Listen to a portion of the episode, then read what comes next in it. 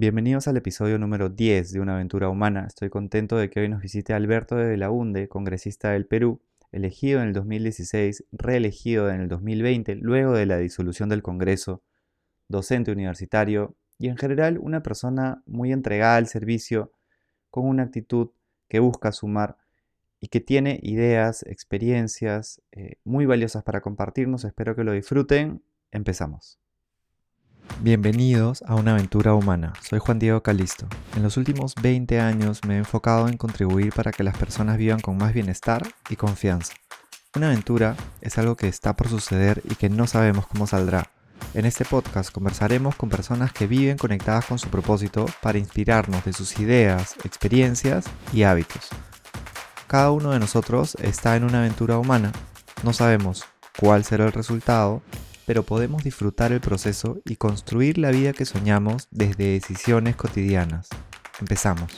Bueno, Alberto, bienvenido. Estoy muy contento, eh, emocionado de tener esta conversación. Alberto de la UNDE, ya les hablé un poquito de él en la intro, eh, congresista del, Perú, eh, gran amigo, una persona humilde, comprometida, auténtica y que tiene muchas cosas interesantes para compartirnos. Eh, he estado pensando por, por, varias semanas esta conversación, entonces espero que, que podamos deconstruir eh, mucho de la, de la, mirada, de las experiencias, de todo lo valioso que nos puedes compartir. Bienvenido, Alberto.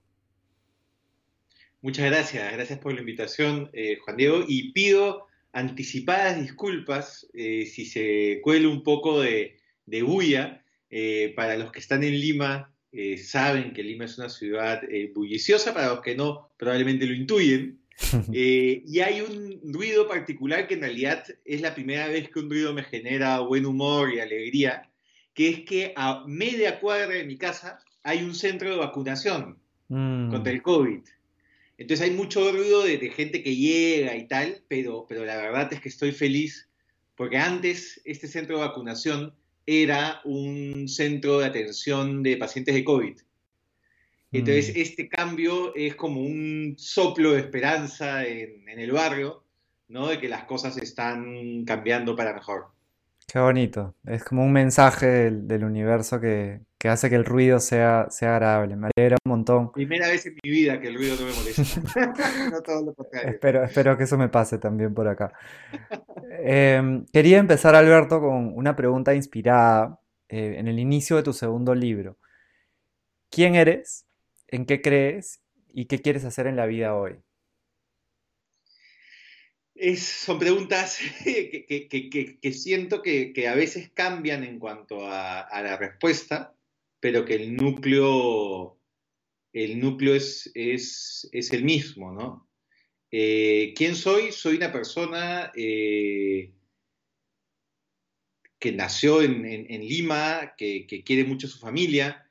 Eh, soy una persona que desde chico ha tenido un interés por, el bien común, por la comunidad, ¿no? siempre he entendido la, política desde este sentido de comunidad, ¿no? de comunidad cercana hasta comunidad eh, eh, nacional.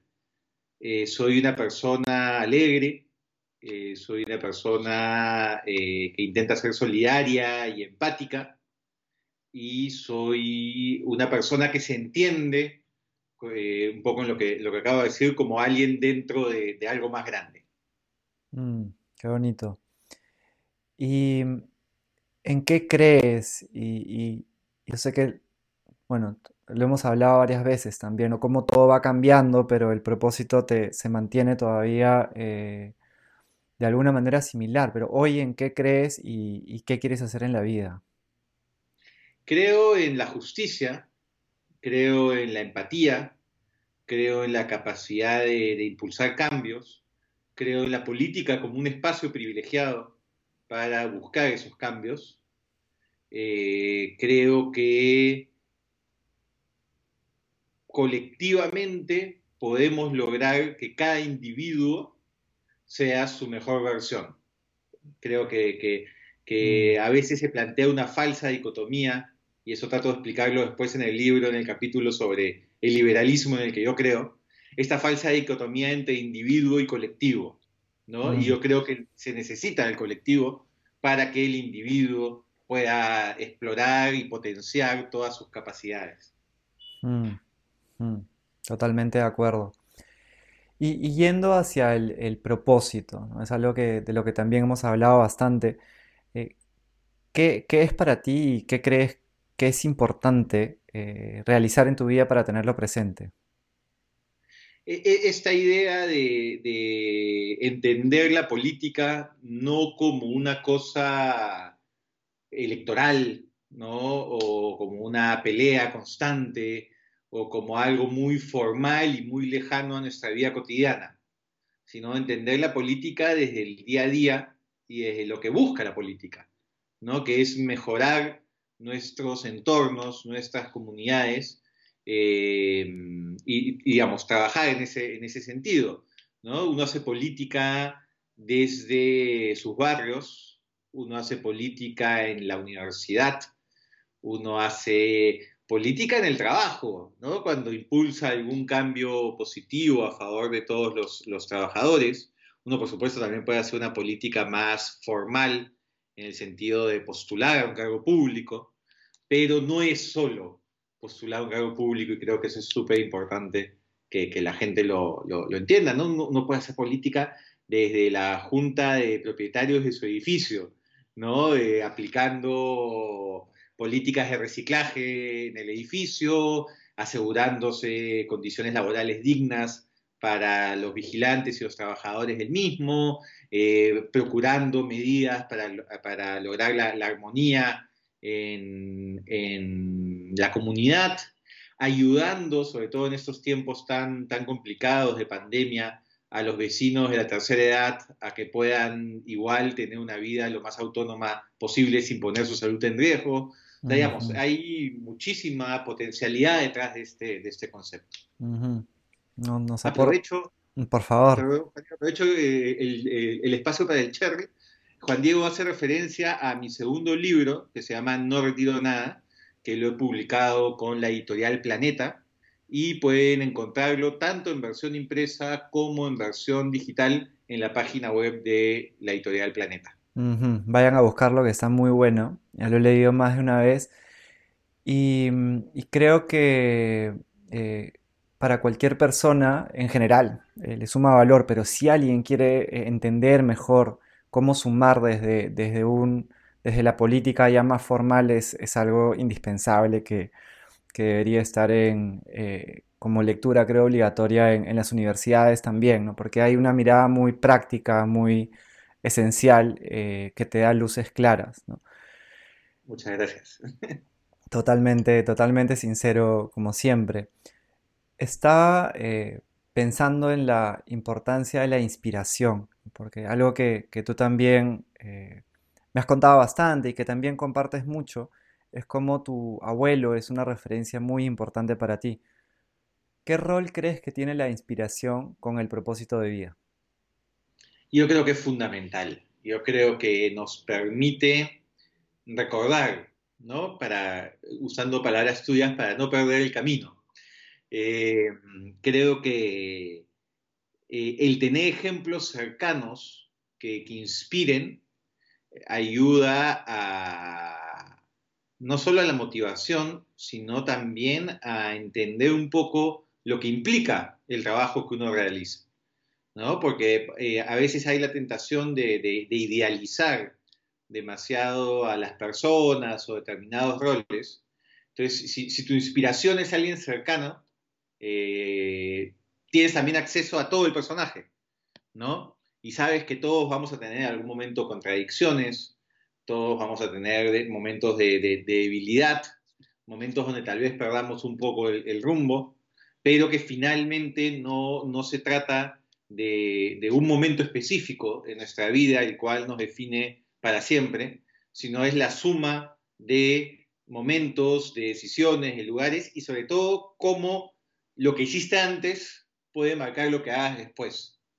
Entonces creo que, que, esta, e, el inspirarse en personas cercanas es clave y por supuesto también inspirarse en situaciones y, personas que, uno no conoce, ¿no? Eh, puede ser a, modo de benchmark, eh, o también a modo de, una sincera y, digamos, este,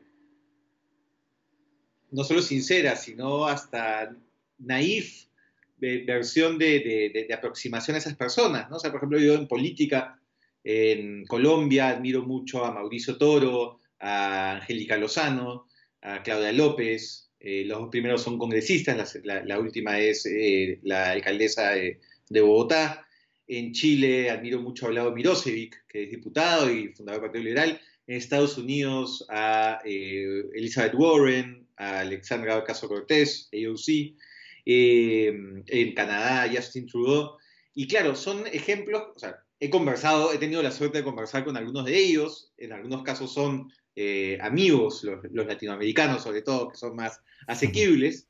Eh, y por supuesto también tienen un montón de cosas en las cuales no, no, no estamos de acuerdo, no compartimos probablemente, ¿no?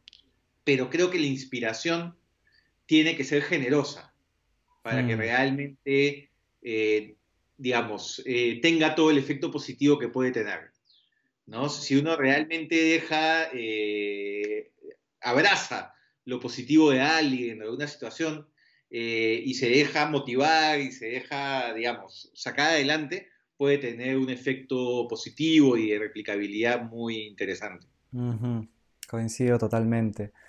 De hecho, sé por, por muchas personas cercanas eh, que se han querido involucrar dentro del sector público, como tú has sido una fuente de inspiración también y en los talleres que hemos hecho es bien bonito también ver lo que va sucediendo con los años, ¿no? De repente un taller que hicimos en un momento nos escriben personas un año y medio después de cómo lo que vivieron en esta experiencia los inspiró para poder seguir generando cambios en, en otros lugares, ¿no? Qué importante es como, eh, de alguna manera es democratizar, quitarle peso a la palabra inspiración y ver que es algo que, que todos necesitamos y que todos podemos hacer, ¿no? Sí, sí, y, digamos, no, es incompatible con también ser una persona con, con un afilado juicio crítico. por supuesto. Pero siento que es darle a cada cosa el espacio que, que, merece, ¿no? Y, saber también qué cosas puede sacar de cada cosa y, sus limitaciones, ¿no? Este, e, e, es curioso y he estado pensando mucho en estos días, eh, Juan Diego, en... Eh, la experiencia que tuvimos juntos en Global Shapers, en el mm. Hub de Lima, que es esta mm. iniciativa del Foro Económico Mundial.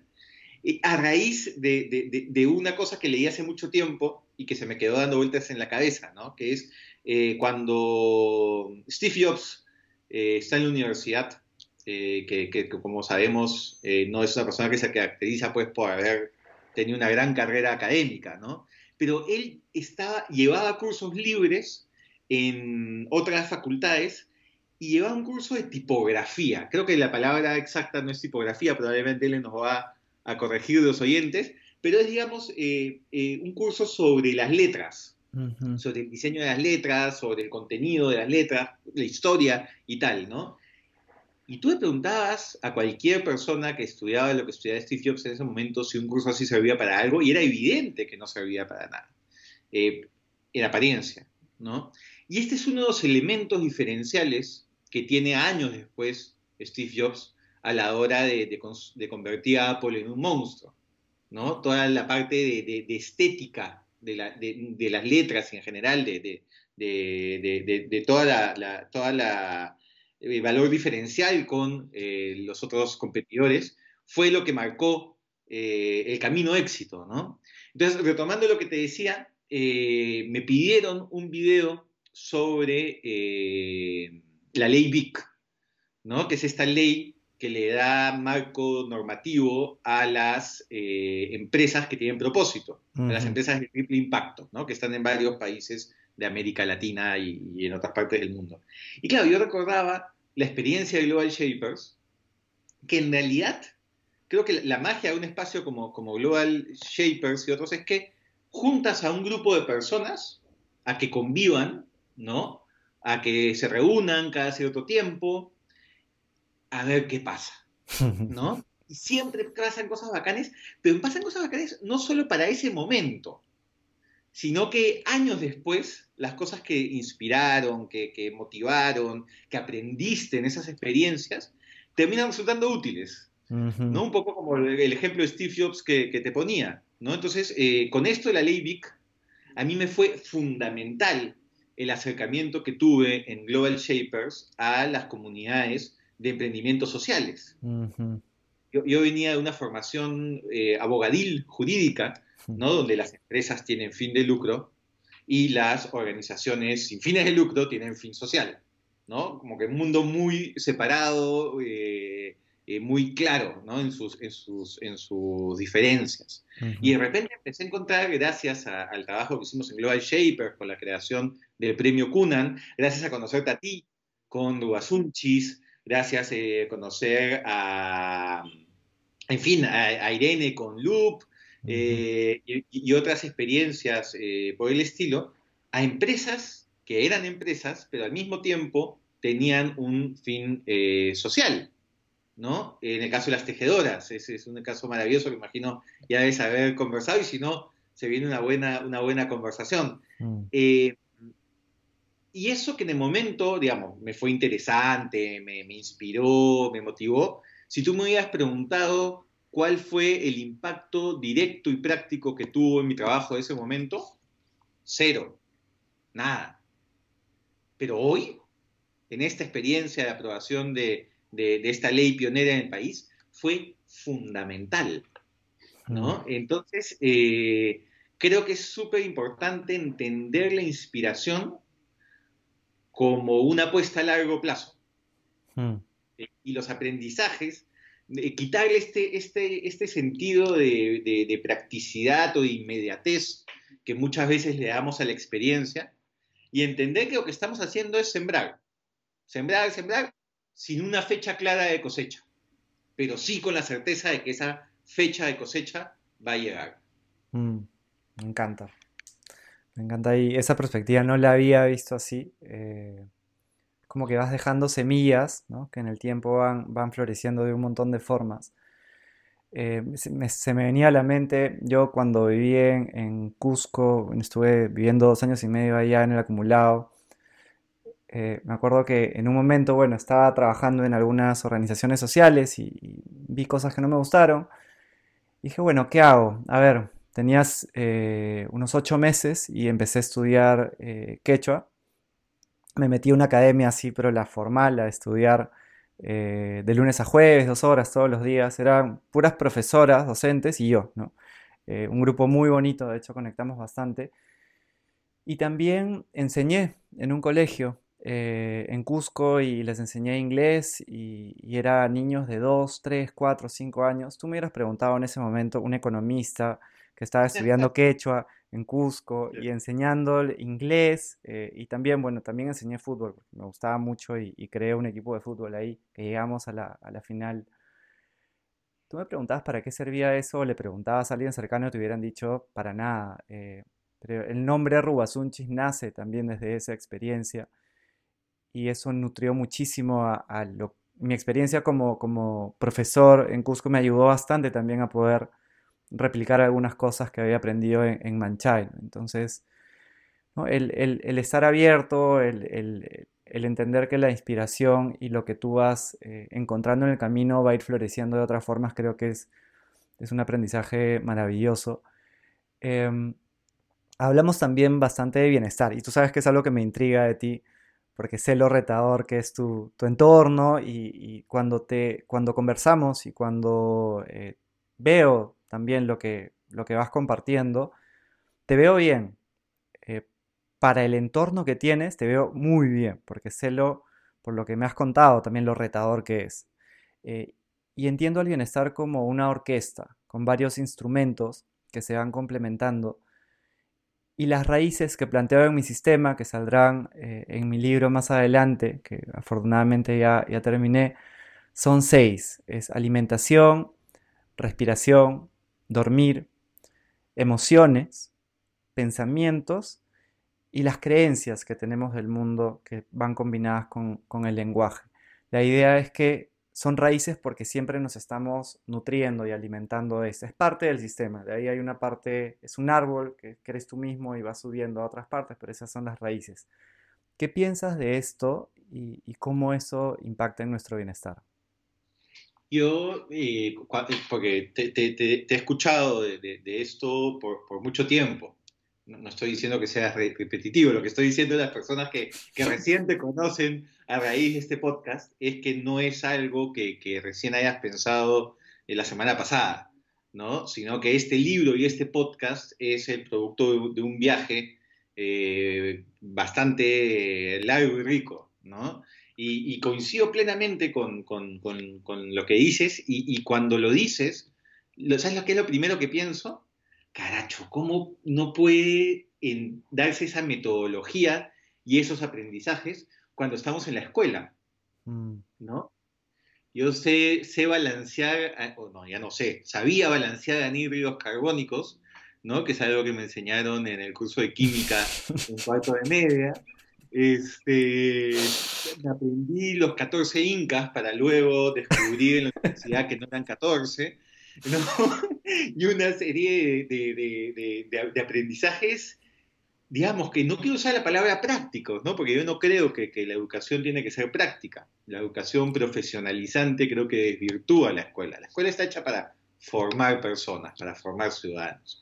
y, creo que, los conceptos que, compartes deberían ser parte de esa educación eh, formal, ¿no? El tema de alimentación, por ejemplo.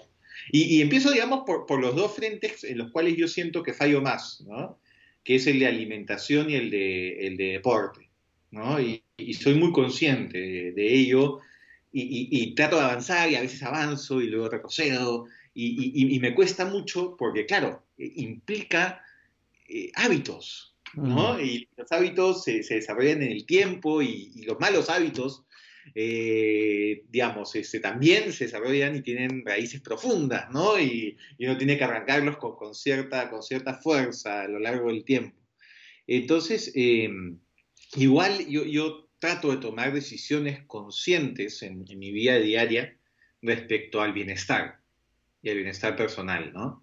Eh, es fundamental en esta idea de bienestar mi familia, eh, mi novio Diego y mis amigos eh, son un, ancla súper importante. De hecho, es, digamos, lo que más me ha costado de este año y medio de, pandemia es el, no tener esa gasolina constante de, las reuniones con familia, con amigos y tal. Finalmente estoy con Diego y los dos estamos bien eh, y ha sido como una persona muy importante. Pero claro, extraño los abrazos, ¿no? Los abrazos con los amigos, eh, escuchando música y caminando y matándote de risa, ¿no? Eso para mí era, era muy importante y hoy no lo tengo. Entonces sí siento que, que la conciencia sobre el bienestar eh, ha sido algo muy importante en este año y medio, sobre todo. ¿no? Eh, por ejemplo, eh, he descubierto que tomar agua me ayuda a controlar cualquier situación de estrés. ¿no? Mm.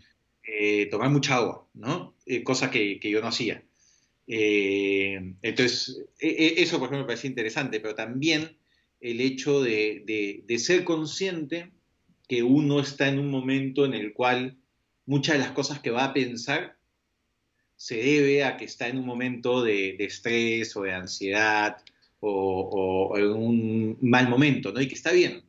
Y hay que dejar que eso pase, pero no dejar que eso te defina.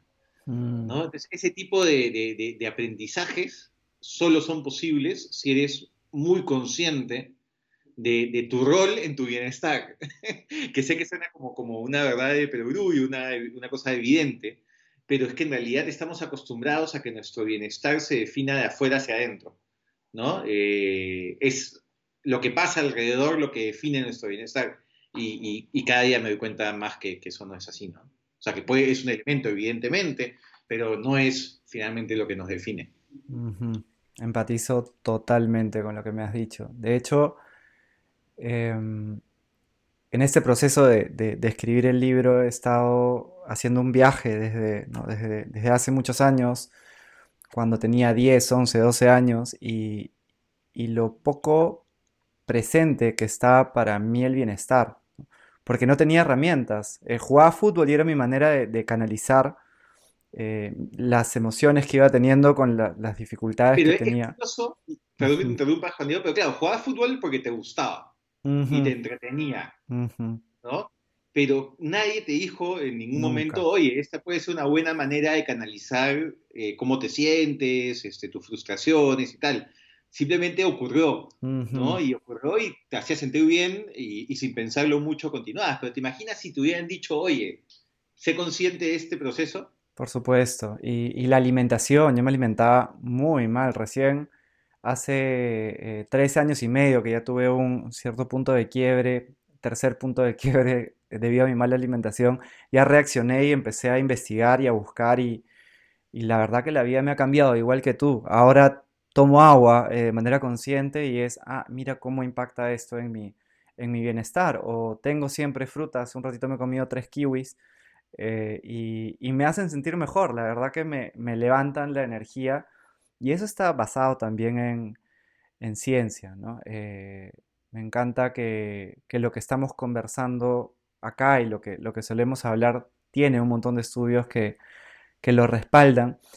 Y se me viene a la mente algo que yo veo también muy presente en ti, que es el humor. Y, esto he estado eh, investigando también el impacto que tiene en nuestro bienestar, en nuestra creatividad, para sobrellevar momentos difíciles, para la resiliencia y en la salud mental de las personas. ¿Cómo está presente en tu vida y de qué forma te ayuda? es clave, ¿no? Y, es algo además, eh, digamos, soy consciente de lo importante que es pero es algo absolutamente inconsciente cuando, cuando brota, ¿no? No, no, es una decisión el, apelar al humor y, y, a mí me ha servido muchísimo. Eh, momentos muy difíciles, sobre todo estos cinco años en el Congreso, que ha habido muchas crisis políticas y situaciones de incertidumbre. O sea, en los momentos más, más complicados de repente puede brotar así como, como algo que se escapa de ti, eh, un comentario ingenioso o, o, algo que, que que quita atención en el espacio no solo a ti, sino a los que te rodean. Eh, y algo que, me hizo notar una persona que, ha sido parte de mi equipo es que esto mejoraba la, calidad del clima laboral tremendamente, mm. ¿no? había momentos en el que ellos me decían, ¿no? El, el equipo estaba pues súper estresado, triste porque algo había salido mal, y de repente llegabas tú con un buen humor, con una frase ingeniosa y con una cosa que, era como si estuvieras quitando el peso al aire que todos estábamos respirando, ¿no? Y, es algo que, me han repetido varias veces porque, como te digo, no es algo consciente, no es una decisión que yo haya, que yo haya tomado, ¿no? Pero que me ayuda, me ayuda tremendamente. Yo a veces siento que, el buen humor es una suerte de salvavidas que tengo para, para los momentos más complicados. Mm.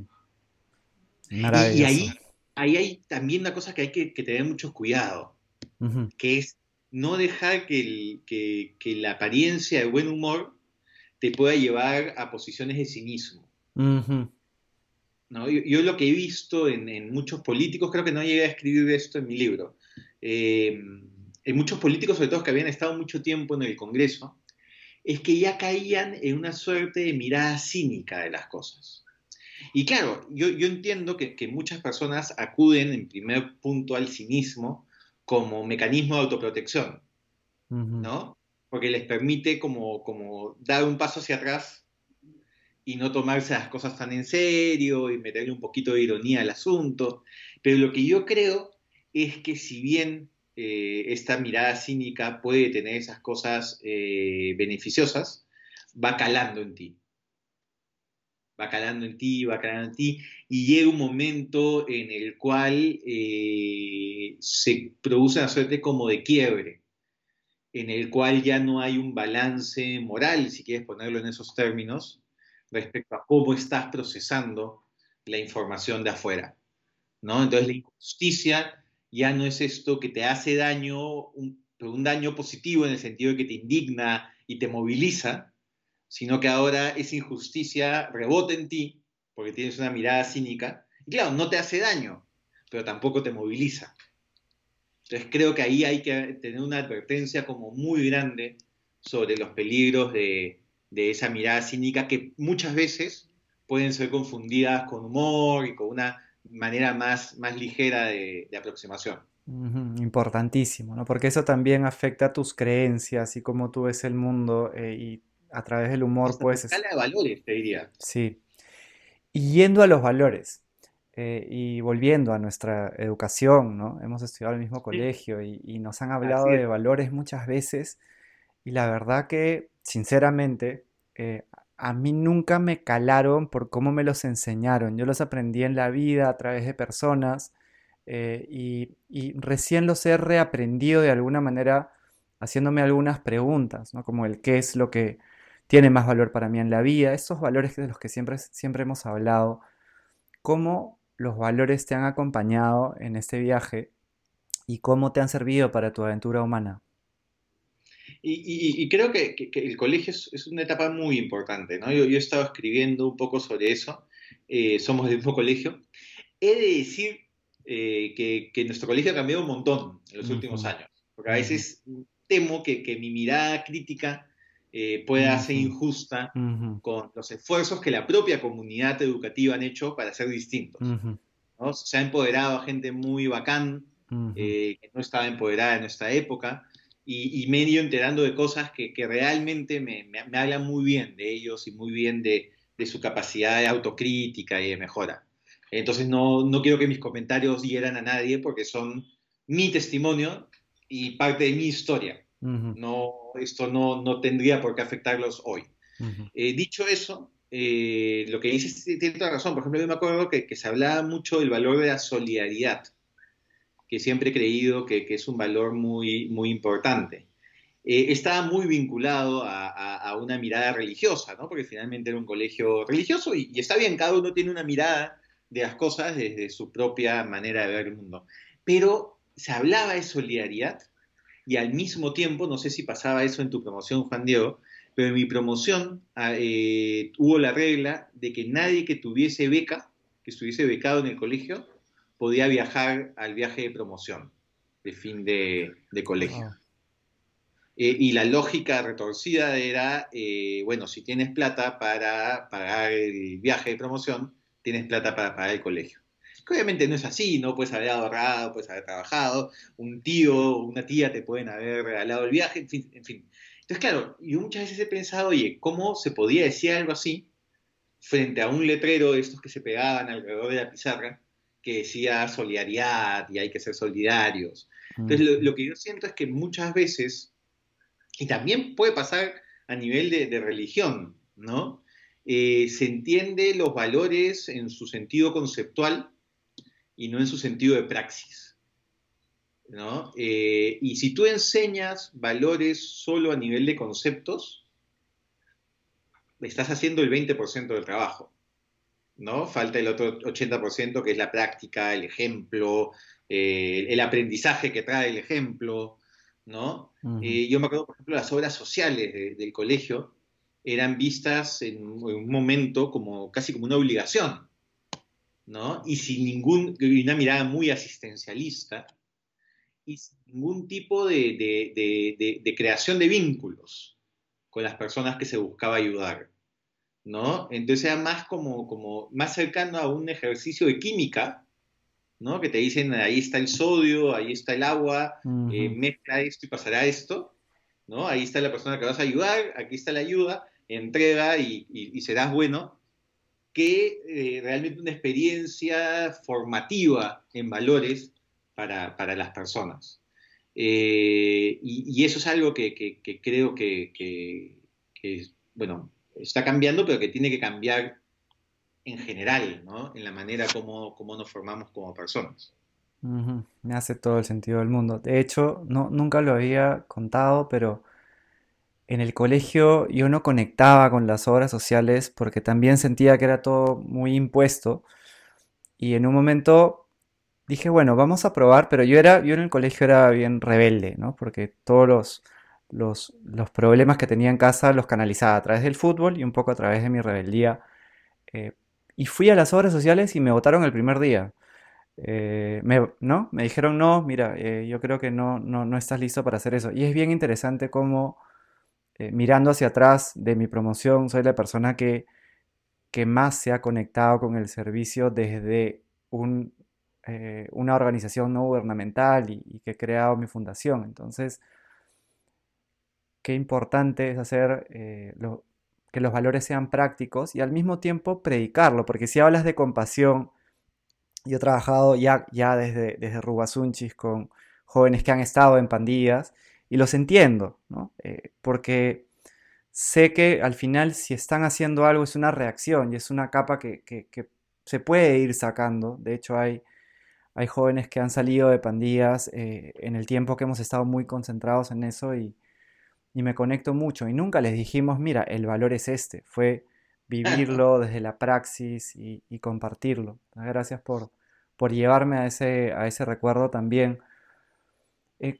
Eh, quería preguntarte, bueno, que nos cuentes un poco sobre el proceso de tu segundo libro, porque muchas veces encontramos excusas eh, para no cumplir nuestros sueños.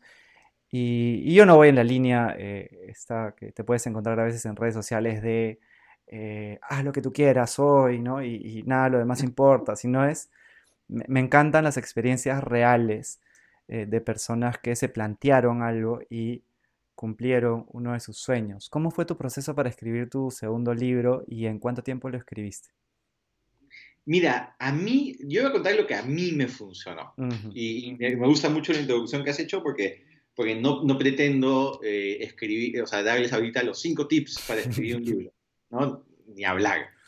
El libro lo escribí en muy poco tiempo en más o menos dos meses. Entre que lo revisé, me, ayudó mi hermano en la revisión y todo eso. Desde que me senté el primer día hasta que tenía, digamos, el borrador enviado a la editorial, fueron dos meses, que, que es muy poco tiempo. Pero ayudó muchísimo mi desempleo. Porque no, hay nada que ayude más que el tiempo libre que el desempleo.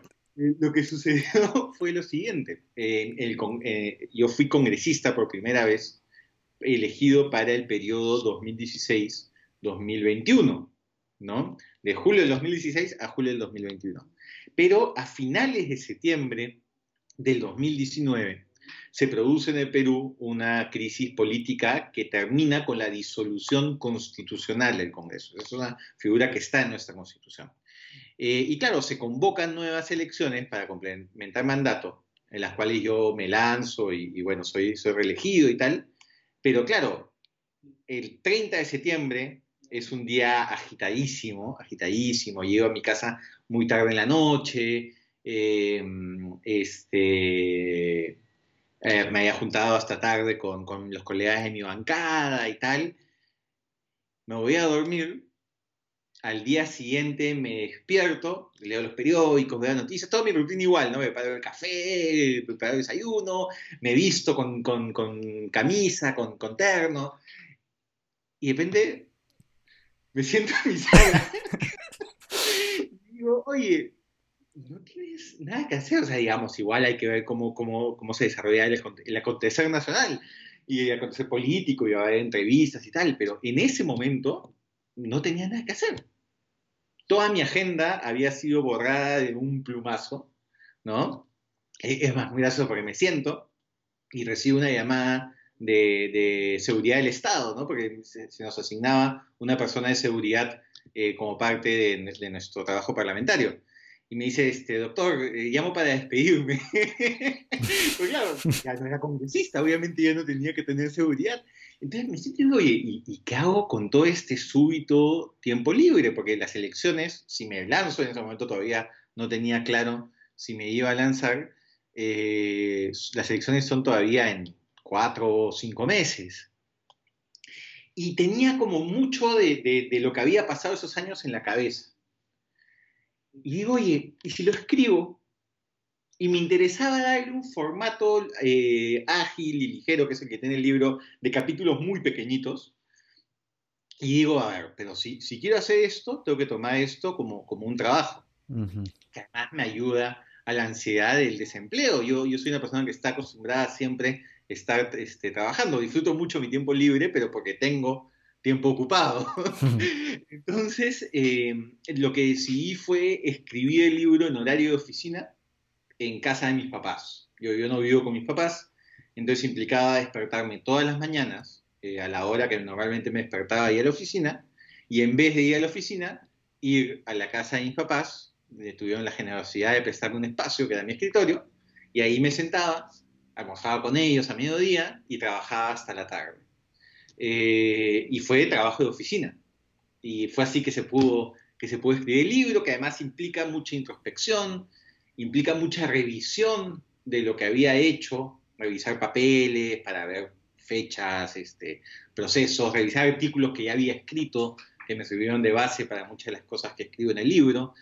Eh, y, creo que la, decisión final de, ok, me lanzo a la reelección, eh, partió de, también de, del resultado de ese libro, ¿no? que muchos de los capítulos terminaban como, como medio incompletos, como que bueno, y esto quedó pendiente, y ojalá que este tema se pueda retomar más adelante, eso me pasa mucho en el libro, eh, y, es lo que, lo que, lo que inspira, o sea, ese fue este espacio raro que por un lado permite escribir el libro, pero también inspira lo que viene después en mi vida.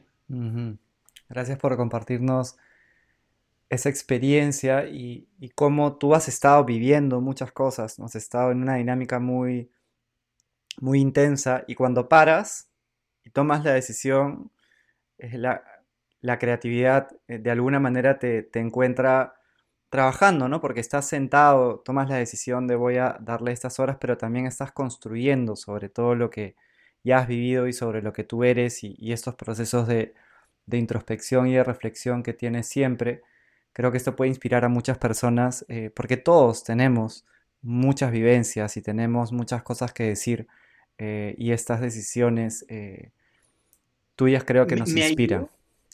me ayudó mucho, Juan Diego, el hecho de que yo tengo desde el 2016 una columna semanal, ¿no? Entonces ya tenía como, como, como los dedos este, más sueltos, ¿no? Y, y desde el fenómeno de los blogs allá por el 2005, siempre he estado permanentemente publicando cosas.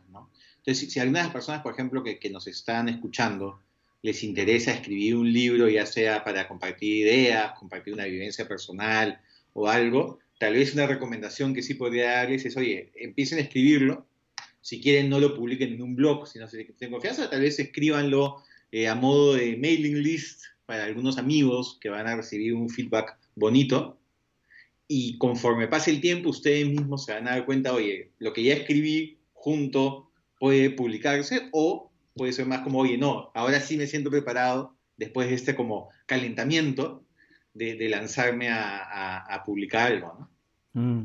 Ese consejo me lo diste y, fue un gran consejo cuando eh, me dijiste, oye, ¿por qué no abres, abre algo? Medium puede funcionar bien. Y a partir de ahí empecé a escribir justo cuando estábamos haciendo el, el taller eh, y, tal cual, fue un proceso que, ahí inició. En el camino también en la Universidad Continental eh, creé algunos cursos de innovación y de liderazgo que, me fueron soltando la mano y un día decidí también sentarme. Eh, mi proceso fue, lo estaba combinando con, muchas otras actividades, pero también fue, me despertaba 4 o 5 de la mañana y, dos horas a escribir sí o sí. y nació en algún momento, pero lo de soltar la mano que dices es muy importante también. No, no pasar de frente a quiero el libro, sino qué cosa puedo hacer que me ayude a ejercitar ese músculo creativo y de qué es lo que yo quiero también compartir como, como mensajes. ¿no? Y en tu libro cierras en, las en la penúltima página con una frase de Henry Peace, que es que en política como en la física todo espacio vacío se llena. Cuéntanos qué representa esto para ti y qué tipo de política necesitamos. Eso es súper interesante porque, yo, bueno, yo tuve a Henry Peace no solo como, como referente político, él fue varias veces congresista acá en Perú, eh, llegó a ser presidente del Congreso, una persona muy respetada, sino también lo tenía como un referente desde la universidad. Él fue mi profesor en dos cursos y, una persona siempre con ganas de, conversar y como, como, los verdaderos profesores universitarios, ¿no? Esta, eh, este entender eh, un diálogo entre, entre pares, ¿no? la, experiencia universitaria como una comunidad eh, mm. universitaria ¿no? de, pares, donde el conocimiento no lo suelta una persona a otro, sino que el conocimiento se genera de la, de la interacción, de la interacción entre, entre mm. profesores, alumnos y las personas que, que, participan. ¿no? Hay una frase eh, que creo que tengo acá a la mano, eh, que me gusta mucho, que, creo que, sintetiza bien esta, esta fórmula. No, lamentablemente, es una fórmula de, otro profesor que hacía lo, propio, que era Luis Jaime Cisneros. Mm. ¿no? Esto entender el diálogo como, como, como parte esencial de la experiencia universitaria. Bueno, y en esos diálogos, eh, eh, Henry Peace, en un momento yo cuestionaba a Henry Peace su decisión de haber participado en, determinado espacio, en determinado congreso, los detalles no vienen al caso. Y él decía, ¿no? Y en política como en la física, todo espacio vacío se llena. O sea, ese escaño, si tú no participas, va a ser llenado por otro. Esa alcaldía, si tú no mm. postulas, va a haber otro que postule y que gane. Entonces, eh, hay una reflexión sobre, sobre el sentido de responsabilidad. Finalmente, no creo que mucho tenía que ver su formación jesuita con esta idea de, las personas que se sienten llamadas al servicio o a ejercer liderazgos, tienen que asumir ese llamado, porque si no, igual ese espacio va a ser ocupado y no necesariamente de la mejor forma. Mm. Potente, me gusta, me gusta mucho porque se aplica a la política y se aplica a, muchísimos aspectos de la vida donde, donde hay que tomar acción porque si no otro la va a tomar. Y yo eh, resueno mucho porque por eso también fue que empecé Rubasunchi, fue ya se está haciendo, está la necesidad, eh, quisiera hacerlo de la, de la mejor forma posible. ¿no? Y, encontré, perdón, que te interrumpa. Encontraste la frase Compártela, por favor. que se me había traspapelado, que es eh, una frase de Luis Jaime Cisneros de, un libro que publicó en 2000, que es la siguiente. ¿Sabe usted qué es conversar? Es algo que exige dos interlocutores en un mismo nivel, medidos con un mismo rasero. Lo único que los une es la lengua, no la edad, no los privilegios, no las jerarquías. Porque en cuanto cree usted que el privilegio, la jerarquía o la edad deben ser respetados por el otro, se acabó la conversación. Conversar significa un juego alternado de oír con ánimo de comprender. Wow. Me encanta. Me ha hecho pensar en, los profesores que, me han inspirado a lo largo de mi vida, que tenían justamente eso. Y el tema del, el nombre del podcast se llama Una aventura humana. Yo sé que, bueno, tú eres un, fiel reflejo también de, eso. Eh, estás tomando decisiones eh, que te ayudan a, vivir tu propósito y también a poder vivir de la mejor forma, eh, cultivando tu bienestar, fortaleciendo y potenciando tu liderazgo, contribuyendo con los demás.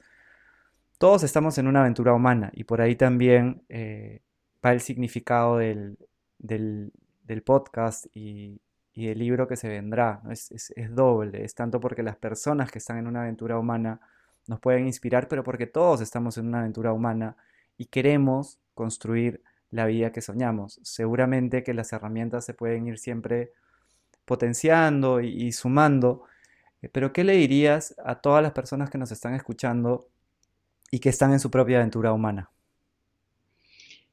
Que hay, un consejo eh, que en realidad se desprende de un curso que me gusta mucho eh, dictar, que es un curso de ética para abogados, para estudiantes de derecho, ¿no?